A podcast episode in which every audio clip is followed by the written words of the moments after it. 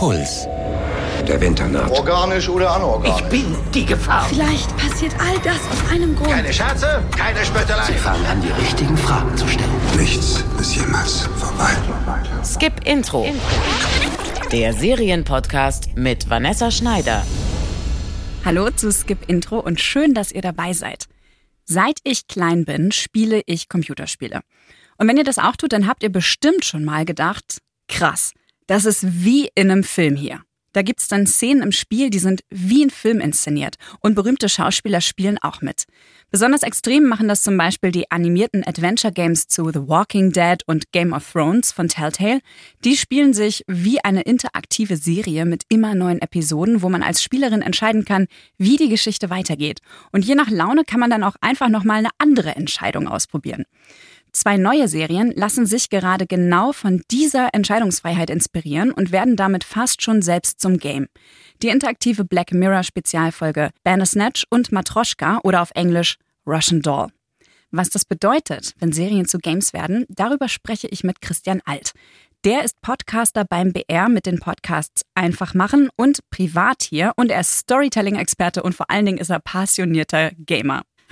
Hallo Christian. Hey. Schön, yes. dass du da bist. Genau. Games und Serien sind voll mein Ding. Also ich freue mich total hier zu sein. Das ist vor allen Dingen ist voll ein Thema auch. Ja. Was ist denn ähm, die Serie, die du gern mal spielen würdest?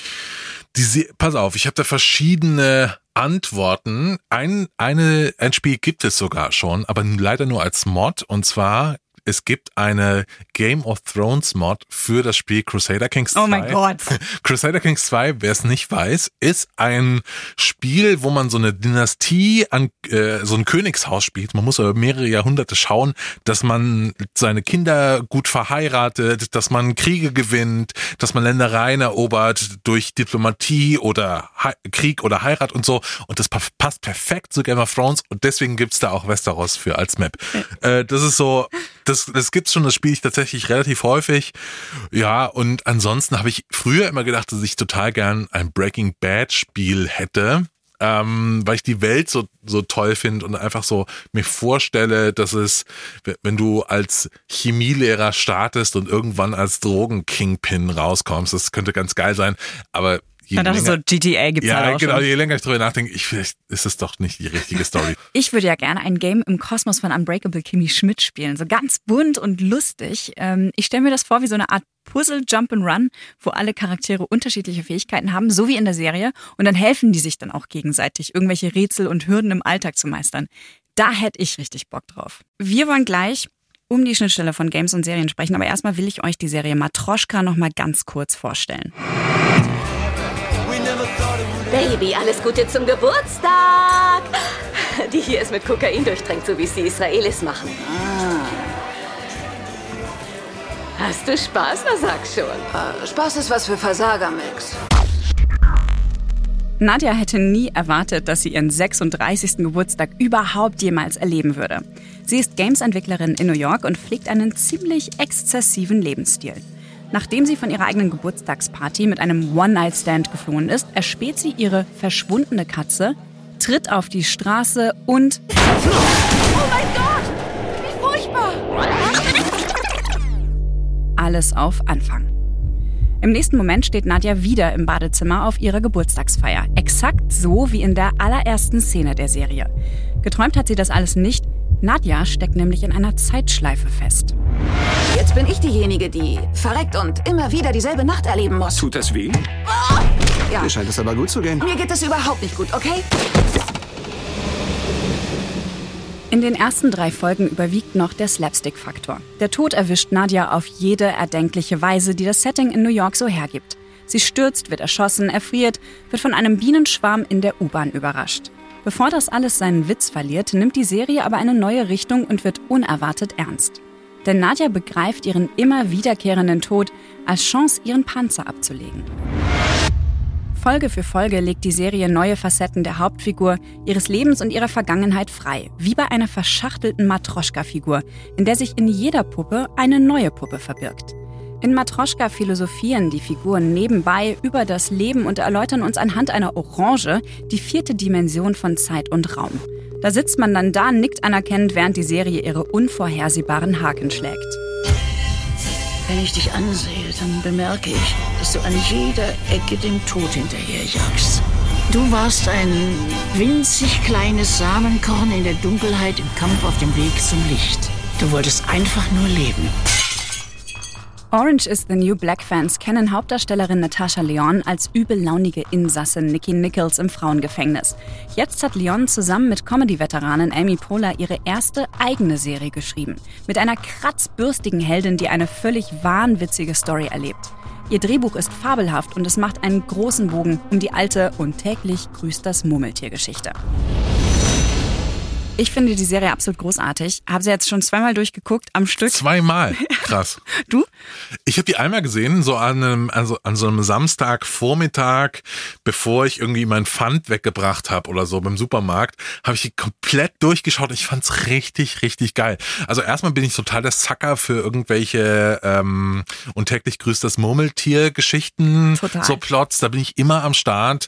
Äh, und dann ist halt Natascha Lyon auch so super. Aus so. Orange is the New Black kennt ihr vielleicht, die hat den Nicky Nichols da gespielt. Genau. Sehr äh, kratzbürstige Persönlichkeit. Ja, die ist so, die, die ist gefühlt so 35, klingt aber wie so eine 80-jährige Oma aus Brooklyn, so ungefähr. Also die ist super, super toll. Und es hat einfach richtig großen Spaß gemacht, diese Serie zu schauen. Und ich fand die Länge gut, weil die, die ist so eine so halbe perfekt. Stunde, ja. halbe Stunde lang und das kann man schnell wegschauen. Toll.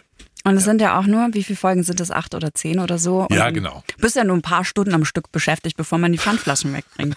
Also die ganze Serie ist ja so ein bisschen inspiriert von Choose Your Own Adventure Büchern. Ich glaube, dass dieses Konzept in Deutschland jetzt nicht so unglaublich bekannt ist. Gibt nicht mal so ein richtiges Wort dafür. Ich habe es mal nachgeschlagen. Spielbuch ist das Einzige, was mir ja.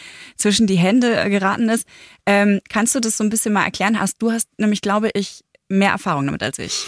Ja, also das äh, sind diese, äh, die sind glaube ich in den USA in den 80ern so, war ein großer Hype, dass man dann eben äh, sich auf bei der Geschichte entscheiden konnte, wie es jetzt weitergeht. Beispiel, Timmy und Struppi sind im dunklen Wald. Okay, das sind wahrscheinlich die Markenrechte, da gibt's nicht. Aber Timmy und sein Hund sind im dunklen Wald und sie haben jetzt zwei Möglichkeiten. Entweder sie gehen den linken Weg entlang oder den rechten. Und dann kannst du für äh, den linken Weg liest du dann eben auf Seite 92 weiter und für den rechten auf Seite 118. Und dann kannst du eben äh, so, so ein Branching Narrative heißt das auf Englisch. Einfach so einen Pfad lang gehen und dann immer wieder zurückspulen. Es gab das tatsächlich in Deutschland auch in den 90ern, in denen ich dann groß geworden bin. Und zwar Kommissar Kugelblitz. Kennst du das zufällig? Never. Das sind, nee, so, das sind so Detektivgeschichten, die äh, haben auch so, so, so Pfade, die man lang gehen kann. Und es gab immer so, das habe ich so geliebt als Kind, es gab dann so eine kleine Lupe, äh, wo man schauen konnte, was passiert, weil die Lupe hatte dann so, war aus so einem roten Plexiglas und hat dann eben so geheime Hinweise eben äh, erscheinen lassen. Das war, man hat sich dann gefühlt wie so ein Detektiv, wenn das man diese Bücher. Mir unglaublich bekannt vor, ja. aber ich habe das nie gelesen, aber die Lupe sagt mir was. das war echt cool. die Serienmacherinnen von ähm, Matroschka haben sich auf jeden Fall von dieser Idee so ein bisschen inspirieren lassen. Es sind drei Frauen, Natascha Leon, Amy Poehler, die ja auch äh, Parks and Rec mhm. gemacht hat zum Beispiel, ähm, und Leslie Headland. Und das äh, Interessante ist, Natascha Leon hat in einem Interview gesagt, was wäre, wenn man wie in einem Spielbuch auf einer Party jeden Partygast austesten könnte und am Ende merkt, dass man selbst die Person ist, mit der man sich auseinandersetzen muss. Das war so irgendwie die Prämisse für die Serie und so funktioniert ah, okay. die auch. Ja, jetzt okay. Ja, so habe ich es gar nicht gesehen. Ich habe es immer so als äh, und täglich grüßt das Murmeltier mäßig gesehen, dass sie wie in so einer Vorhölle geworfen wird, wo sie immer wieder denselben Tag erleben muss, bis sie dann checkt, äh, dass sie ein besserer Mensch werden muss. Aber klar, ja, das ist natürlich, ja, das passt, das trifft's. Was unterscheidet denn das Storytelling im Game, grob gesagt jetzt, von dem auf der Leinwand? Puh, äh, das ist eine sehr, sehr große Frage. Also ich würde sagen, äh, in Spielen hast du eben viel mehr Möglichkeiten. Also wenn du eben dir auch sowas anschaust, Bandersnatch auf Netflix hat das ja auch neulich äh, probiert, dass du eben so verschiedene Pfade entlang gehen kannst. Und es kommt natürlich auch immer aufs Spiel an. Also jetzt sowas wie Super Mario Galaxy oder Odyssey hat jetzt keinen großen verzweigten Handlungsbaum, aber hingegen äh, diese Choose Your Own Adventure Bücher und eben Dungeons and Dragons, diese alten Rollenspielsysteme, die haben das eben total. Und heute hat man eben in ganz vielen Rollenspielen eben noch so super viele Möglichkeiten, die man, die man gehen kann, wie man die Geschichte jetzt angehen will, wer man jetzt überhaupt ist. Äh, das ist bei, Serien natürlich ein bisschen anders. Da ist das dann alles äh, vorgegeben. Aber bei Spielen kannst du eben austesten, wer ich in dieser Welt sein will. Und so diese, diesen Spieltrieb zu reizen, das finde ich eigentlich total interessant an Computerspielen. Das ist immer das, das Beste, wenn man Dinge einfach ausprobieren kann und versuchen kann, im Spiel die Rolle in der Gesellschaft vielleicht auch zu finden. Für sich. Und dann aber auch äh, gleichzeitig hast du ja immer die Möglichkeit, was man beim Film oder bei der Serie jetzt so nicht hat, dass du dir an bestimmten Stellen denken kannst, hey, was wäre eigentlich, wenn ich das an der Stelle anders machen würde? Wenn die Figur nicht, nicht, wenn jetzt Walter White äh, seiner Frau einfach gesagt hätte, hey, ich habe Krebs und wir haben ein Geldproblem. Ähm, ne? Wie wäre dann die Geschichte verlaufen? Und das das finde ich ist eigentlich so der, der Reiz am Game, dass du diese Entscheidungen immer treffen kannst und damit so Paralleluniversen auf, aufmachen kannst. Ja, äh, es gibt so einen Spruch aus der aus der Theaterwissenschaft, glaube ich, ähm, die ist so ein alter Witz. Woran stirbt der Held am fünften Akt? Ne, die Geschichte, die will das dann, dass der Held so weit kommt und dann äh, am Ende dann eben ein tragisches Ende findet und so weiter. Aber im Spiel könnte es theoretisch sein, wenn ich jetzt Walter White bin äh, und ich merke in der dritten Staffel eigentlich habe ich schon alles erreicht und dann kommt dieser Gus Ring und will mich nochmal da reinlocken, kann ich auch sagen nein und äh, lebe glücklich bis an mein, e-, mein Ende. Äh, das kann man im Spiel ausprobieren. Und eben bei Bandersnatch theoretisch dann eben auch, wo man sagen kann, wenn du bei Bandersnatch eine richtige Entscheidung triffst am Anfang, dann ist die äh, Folge, die ist der Film schon direkt vorbei. Das ist sofort vorbei dann einfach. Ja, ich äh, erkläre mal ganz kurz für alle, die ja, es nicht sorry. gesehen haben. Ähm, Bandersnatch ist übrigens eine Art interaktive Spezialfolge von Black Mirror. Da geht es um Stefan. Das ist ein einsamer Games-Designer, der ist Anfang 20, es ist Mitte der 80er Jahre und der arbeitet da eben an seinem ersten eigenen Game. Ähm, die Serie oder beziehungsweise diese Serienfolge gaukelt dann aber den Zuschauern oder Zuschauenden vor, diese Hauptfigur steuern zu können, äh, indem sie mit ihrer Fernbedienung eine von zwei Optionen auswählen äh, und dann mal mehr oder mal weniger bedeutsame Entscheidungen ähm, treffen, die dann wiederum die Handlung mal mehr oder weniger beeinflussen. Und so kann es eben sein, wie Christian gerade schon gesagt hat, dass die ganze Geschichte nach den ersten zehn Minuten einfach vorbei ist. Ich habe da mal so einen Zuspieler vorbereitet. Die verschiedenen Möglichkeiten erscheinen auf dem Bildschirm, aber man hat nur begrenzt Zeit. Jetzt sind wir an einem Entscheidungspunkt angelangt und man wählt mit dem Joystick. Man hat zehn Sekunden. Also die Handlung, das hat man schon in diesem Ton, äh, und die Umsetzung der Serienfolge Bandersnatch, die spiegeln das Adventure-Game, das Stefan gerade entwickelt. Bandersnatch. Es basiert auf diesem Buch. Ist wohl nicht der beste Schriftsteller. Du blätterst ja die ganze Zeit nur hin und her. Nein, es ist ein Spielbuch. Hm? Du entscheidest selbst, was die Figur macht. Wie bei einem Spiel.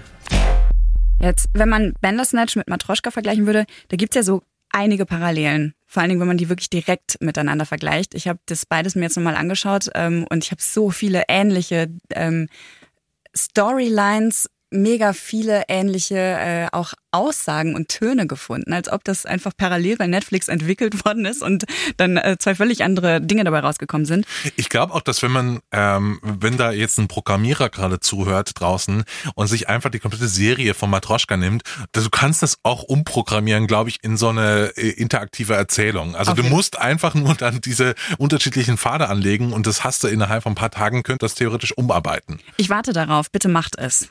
Ähm, welche Umsetzung findest du denn von dieser Idee effektiver oder ähm, besser umgesetzt? Das ist eine schwierige Frage. Also ich habe Matroschka total genossen, weil ich einfach nur so da sitzen konnte und ich habe mir das so angeschaut. Und es sind ja auch nicht meine Entscheidungen gewesen, wie ich jetzt weiter vorgehe, sondern äh, die Entscheidungen von Nadia. Und ähm, ich glaube bei der Serie ist auch ganz wichtig, dass man sehr an Nadia irgendwann hängt. Und daran, weil ihr Leben ist echt nicht so geil am Anfang. Und sie hat wirklich äh, mehr, äh, mehr oder kleinere oder größere Probleme tatsächlich. Und im Laufe der Serie versucht sie eben dann diese Probleme zu lösen. Und wäre ich nicht so investiert gewesen in die Figur, hätte ich wahrscheinlich viel mehr Scheiß gemacht. Also wenn das Bandersnatch gewesen wäre, hätte ich sie einfach mal aus einem Fenster gejagt oder irgendwie gesagt, lass dich doch mal erschießen, guck mal, was passiert. Also dieses Ausprobieren führt dann, glaube ich, dazu, dass man so ein bisschen Distanz einnimmt zur Figur. Das habe ich nämlich bei Bandersnatch ganz deutlich gemerkt. Dass, äh, das war schon cool, da so zu sitzen auf der Couch und entscheiden zu können, was jetzt als nächstes passiert. Aber so wirklich involviert in die Figur und in die Geschichte war ich jetzt nicht. Und da stecken super viele schöne Ideen mit, aber wirklich berührt hat mich Bandersnatch jetzt nicht. Ich glaube aber, das liegt auch daran, dass die Story an sich relativ flach ist. Ja. Also ganz anders als Matroschka, die unglaublich tiefgründig und tiefsinnig ist und super philosophisch auch.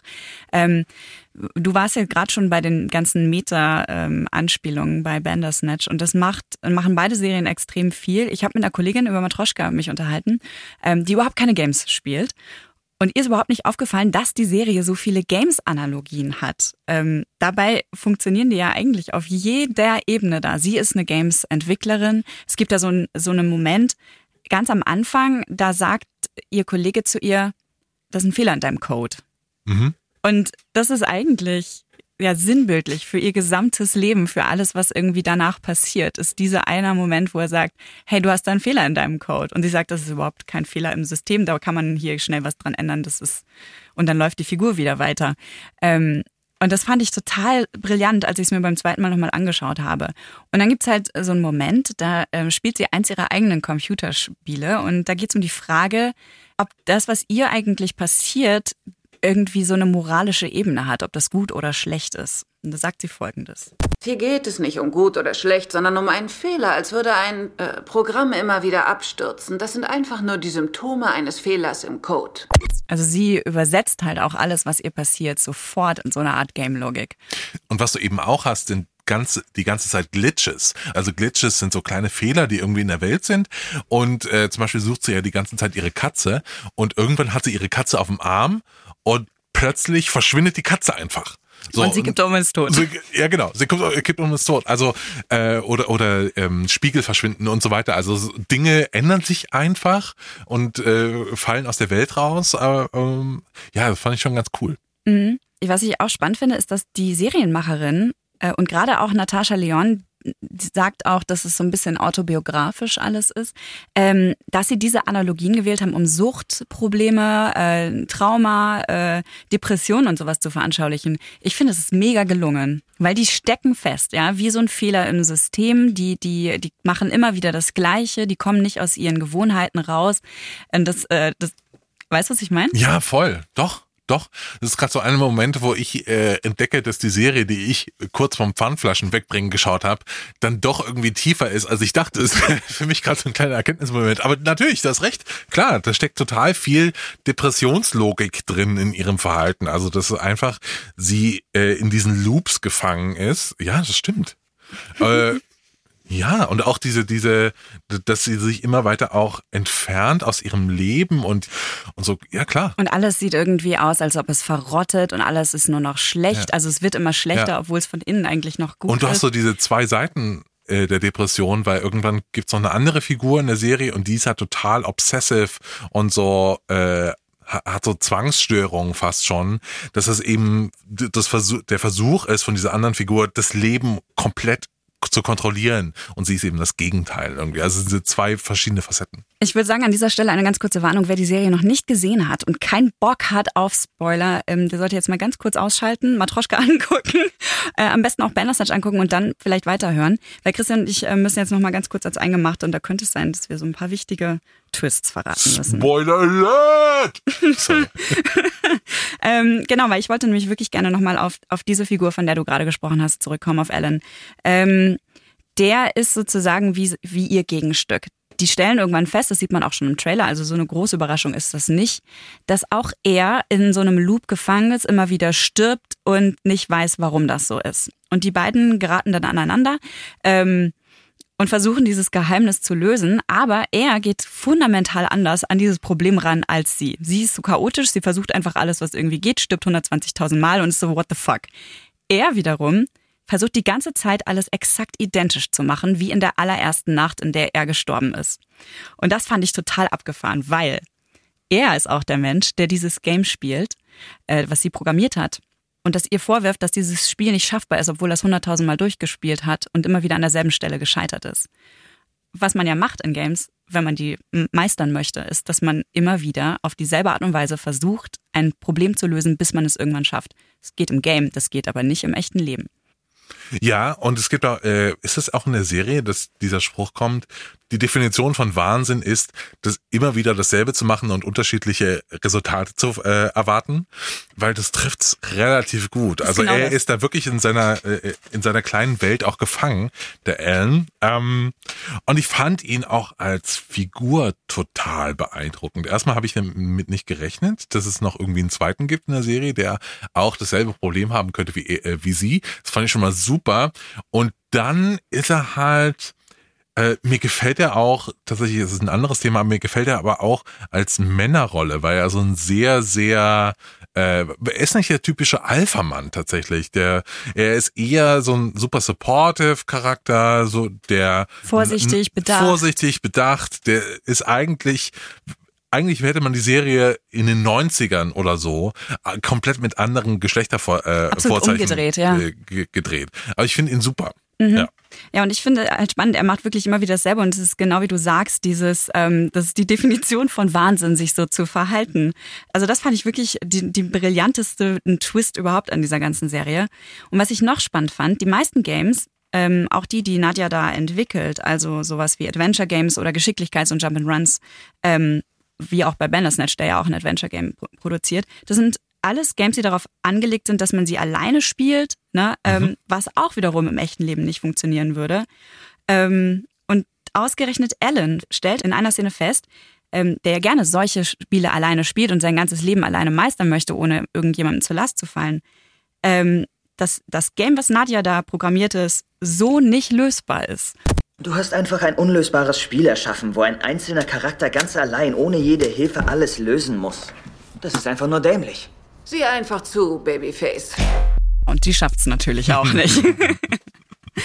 Und äh, ganz lustig auch, die Macher von Bandersnatch haben einen ganz ähnlichen Gedanken gehabt wohl, weil ganz am Anfang, ähm, da geht es darum, dass dieses Game produziert werden soll und da sagt einer der beiden Entwickler, also äh, zu Stefan, wie er sich vorstellt, dass Games entstehen. Wie ich immer sage. Teams sind nur gut für Action-Titel, aber geht es um ein Konzeptspiel, man braucht einfach ein bisschen Wahnsinn. Und das funktioniert am besten allein.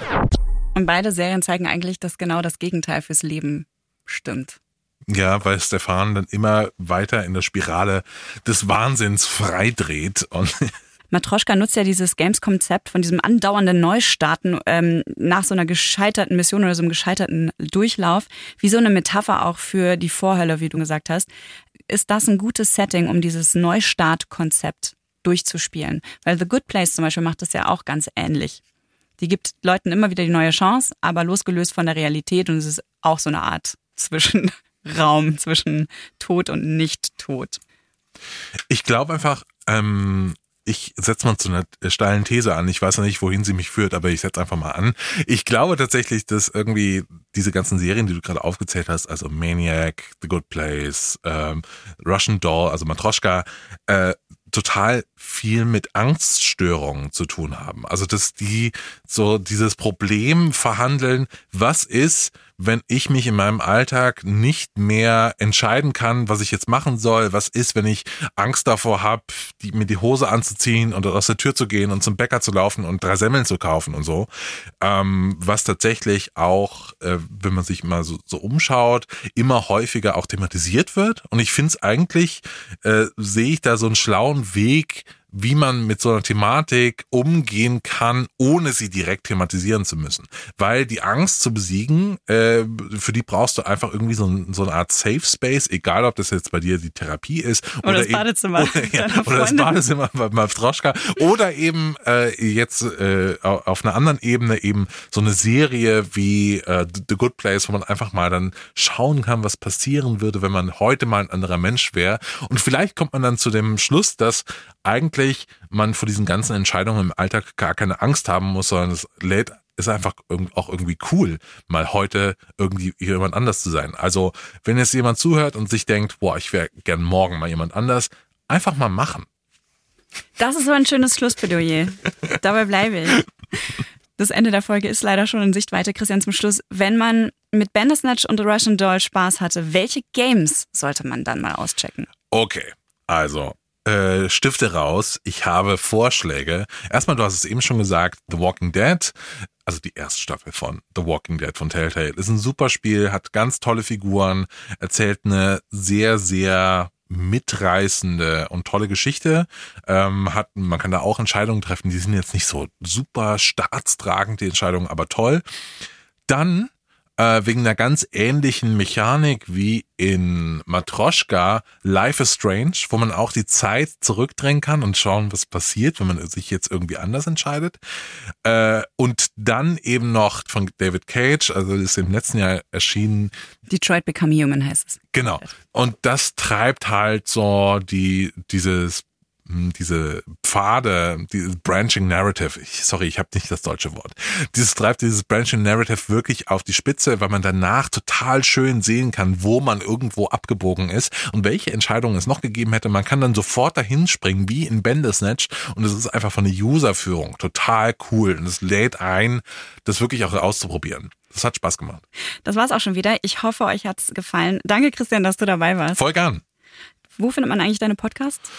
Äh, einfach machen, natürlich im Podcast Center vom BR. Ich bin auch im BR noch mit dem Podcast Hino Privat, den kann man auch anhören. Und mein Privatprojekt, wenn ihr darauf jetzt Bock habt, äh, Last Game Standing heißt, das mache ich mit auch einem Kollegen von mir, Christian Schiffer, zusammen. Und weil wir ja gerade über Games und Black Mirror Bandersnatch gesprochen haben, wie Technologie unser Leben so beeinflusst und alle Kuriositäten, die das Internet so zu bieten hat, serviert euch übrigens jede Woche das Netzfilter-Team Impuls Podcast Netzfilter. Könnt ihr überall abonnieren, wo es Podcasts gibt. Wenn ihr Serientipps habt für mich, Feedback oder auch Themenwünsche, schreibt mir unter podcast.deinpuls.de oder via WhatsApp unter der 0173 644 3410. Und wenn euch Skip Intro gefällt, lasst uns doch ein Abo und eine Bewertung da. Fortsetzung folgt. Redaktion Katja Engelhardt und Florian Meyer-Havranek. Produktion Christian Heiß und Christoph Brandner. Sounddesign Lorenz Schuster und Enno Rangnick. Skip Intro. Der Serienpodcast von Puls. Ihr findet uns im Netz auf deinpuls.de slash skipintro. Puls.